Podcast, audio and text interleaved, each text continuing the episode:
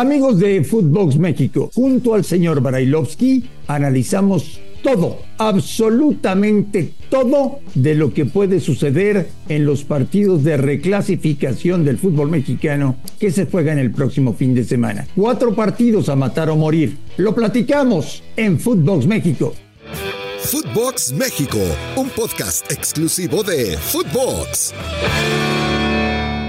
Amigos de Footbox México, y hoy, hoy ya les podemos decir que ha terminado la fase regular del Campeonato Mexicano de Primera División. Varios se van de vacaciones y desde el próximo fin de semana, 12 equipos buscarán por el título del fútbol mexicano. Algunos con más, otros con menos posibilidades, algunos con las puertas abiertas de trascender y otros que se han metido a la fase final simple y sencillamente de casualidad.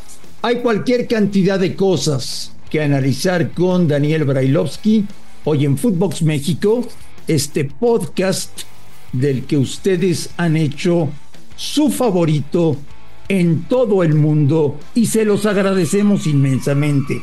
Ruso, te mando un gran abrazo y si me lo permites, te quiero hacer cualquier cantidad de preguntas.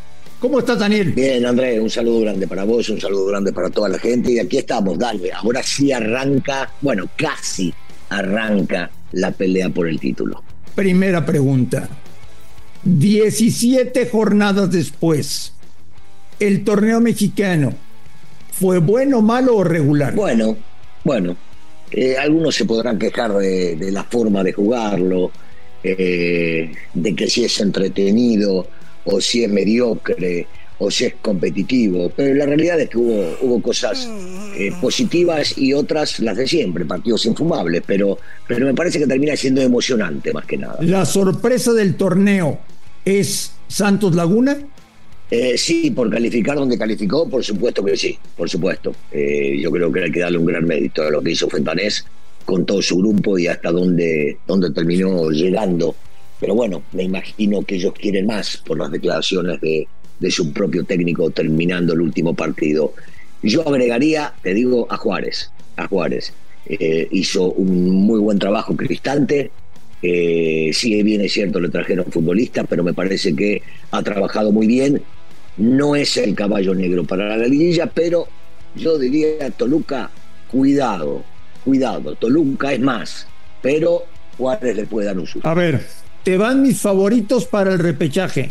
Recordando que se juegan el próximo fin de semana a un solo partido en la cancha del mejor ubicado y que si después de 90-95 minutos prevalece el empate, nos vamos a penaltis. Favorito ruso. Sí, es bueno que se lo recuerdes a la gente, ¿eh? es bueno que se lo recuerdes a la gente porque muchos todavía están con la duda de que si el mejor ubicado, diferencia de gol, no, no, para nada, para nada si empatan penales. Tigres va a eliminar a Necaxa. Toluca va a eliminar a Juárez. León en el Azteca va a eliminar a Cruz Azul. Y Chivas en el Cuauhtémoc va a eliminar al Puebla. Está bien, eh, vos, querés dar favoritos. Eh, mejor dicho, acabás de decir lo que crees que van a pasar. ¿Qué sé yo? Yo, yo veo, eh, y lo sabés, no me gustan las apuestas, pero eh, siguiendo con el curso de lo que acabas de decir, Tigres es favorito ante el Necaxa, eh, Toluca es favorito ante Juárez, pero digo, cuidado, eh, como está jugando León, yo no lo veo este, pasando a la próxima ronda, lo digo con mucho respeto, su técnico hace una ensalada en el equipo y a veces uno no entiende cómo hay jugadores como Mena en la banca, a veces el Chapito en la banca. Eh, era titular indiscutido y lo ponía de central cuando el chico jugaba de mediocampista y era muy bueno y terminó llegando a la selección nacional. Me parece que el Cruz Azul viene en mucho mejor momento. Y, y el más parejo posiblemente sea el de Puebla contra Chivas. Aunque Larcamón, viste, siempre tiene algo guardadito y, es un equipo que bajo su conducción ha, peleado contra cualquiera y en cualquier lugar. Cuéntame por qué ha mejorado Cruz Azul. Ya te platicaba el viernes que hemos tenido un torneo histórico porque solamente fue despedido un entrenador, que fue Diego Aguirre. Su lugar lo tomó Raúl Gutiérrez. ¿En qué mejoró Cruz Azul? ¿Solamente en resultados o si ha mejorado en juego, en esquema, en intensidad, en alternativas? ¿Si han mejorado o solamente Raúl Gutiérrez ha sacado buenos resultados. No, primero, primero mencionaste al técnico. Yo creo que el Potro le, le dio otra, otra idea y los convenció nuevamente a futbolistas importantes y regresó a un grande como José Corona. El hecho de ponerlo ya a Corona en la portería, y esto no es culpar al arquero anterior, pero ya cuando lo ves a Corona en la, portería, el, el respeto del rival, y el don de mando que tiene en el vestidor y en la cancha con sus compañeros fue un paso importantísimo y esto se debe al Potro.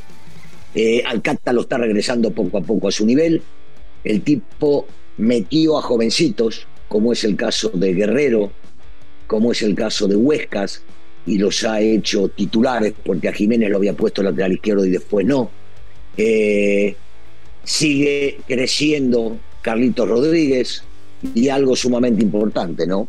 Antuna quiere parecerse a la Antuna de aquella Copa de Oro, que el tipo encara y desborda. Yo creo que acá tiene, tiene mucho mérito el técnico, hay más competencia y seguramente, mira lo que te digo, nadie se lo va a querer enfrentar cuando jueguen si es que pasan esta ronda. Lo que sí es que Antuna se equivoca ya sabemos que es muy buen futbolista, pero que tiene chococrispis en la cabeza. No puede ser que meta un gol y bese la camiseta de Cruz Azul, eh, lo cual no me gustó. La verdad es que no me pareció. La decepción, la traición, amigo. Es lo del fútbol actual, ¿no? En este caso fue Antuna. Pero, viste, lo, hemos hablado muchísimas veces, Andrés, desde, desde hace muchos años. Los futbolistas hoy eh, pasan de un lado al otro y ganan mucho dinero. Y es irresponsable, irresponsable eh, no saber en dónde pasaron anteriormente. Y entonces, hace un año lo veíamos besar la camiseta de Chivas y hoy lo vemos besar la camiseta de Cruz Azul. No me parece justo para el hincha, para el que ama una camiseta, hacer una cosa así, porque es poco creíble, André. Si bien es cierto, lo rescataron y lo pusieron en un lugar importante porque Cruz Azul es un equipo sumamente importante, me parece fuera de lugar más que nada con el aficionado del equipo anterior, en este caso de Chivas. No, no me gusta ese tipo de cosas, cuando, cuando parece falsamente que eh, antes besó una camiseta y ahora besa otra. ¿Viste? No, si sabemos que, que esto no es real y él sabe que no es real. Entonces, me parece totalmente fuera de lugar. El próximo campeón del fútbol mexicano sale de los cuatro primeros, de los que ya están instalados en cuartos de final. Mira, André, la, lógica indica que esos cuatro fueron los que mejor hicieron las cosas y más regulares durante el torneo. Y esto no, no definitivamente no, no termina siendo real una vez que se llega a la liguilla. Que están por arriba, que están por encima, que su fútbol lo ha demostrado y por eso calificaron entre los cuatro primeros, sí es cierto, pero hemos visto muchísimas veces que el 8 le termina pegando al 1, este, que inclusive alguno que se mete del repechaje termina eliminando al 2 o al 3. Entonces, yo no estaría tan seguro. Si bien es cierto, tenemos que marcarlos como los favoritos al título, a esos cuatro, y si llega a calificar Tigres, te digo, también eh, no podemos aseverar. Bueno, Tendremos 10 días, Ruso, sin que los grandes favoritos tengan actividad por el repechaje y por el armado de los cuartos de final. Eh, te pregunto yo, ¿posibilidades del América de ser campeón? Todas, dependen de sí mismos. Si mantienen el fútbol y el ritmo que vienen, lo vienen haciendo desde la jornada 6 más o menos hasta la anteúltima, porque en el último no fue un gran partido, pero supieron ganarlo igual, eh, tiene todas las posibilidades porque dependen de ellos mismos, porque tienen a favor el resultado hasta que se llegue a la final, el resultado global, y porque el cierre va a ser en el Estadio Azteca. Rayados. Muchísimas también, gran plantel, gran técnico, sumamente experimentado. eh, van a recuperar a Funes Mori, que tendrá que pelear eh, con el uruguayo y el argentino, con Aguirre y con Berterame arriba eh, el lugar, porque no creo que vayan a jugar los tres juntos, porque tiene un plantel bárbaro, porque tiene jugadores para jugar en diferentes posiciones, como es el caso de Medina, de Ponchito, este, del propio Mesa.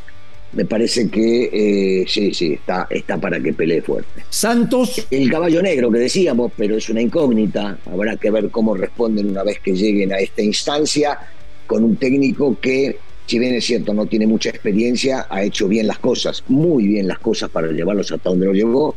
Es un equipo que se hace muy fuerte jugando de local y terminaron terceros, así que tienen hasta, hasta la ronda viendo quién califica, ¿no? De semifinales como para llegar ahí, porque este, hicieron bien las cosas. Eh, ¿tiene, ¿Tiene chance? Sí, claro tiene chance, todos tienen chance.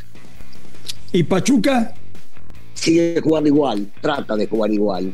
Un equipo convencido de la forma de jugar al fútbol, de tratar la pelota, de manejar los tiempos, de ser agresivo, ofensivo, de ir a presionar. Eh, sí, tiene muchas, tiene muchas posibilidades también Pachuca porque sigo insistiendo en la cuestión técnica, ¿no? que sí juega un papel importante, el técnico sumamente reconocido, eh, los jugadores saben están convencidos de lo que él pide en los entrenamientos, los de los entrenamientos se ve que lo pasan a los partidos y tiene, tiene muy buen equipo, muy buen equipo con el goleador del. Los directivos de los equipos son muy curiosos, rusos. Se acercan al técnico y le dicen, quiero espectáculo, quiero entretenimiento, quiero goles, pero tu continuidad depende de que salgas o no salgas campeón. ¿Qué liguilla vamos a ver, eh? Sí, sí, sí, es cierto, es cierto. Pero bueno, así son los dirigentes o los dueños del fútbol mexicano.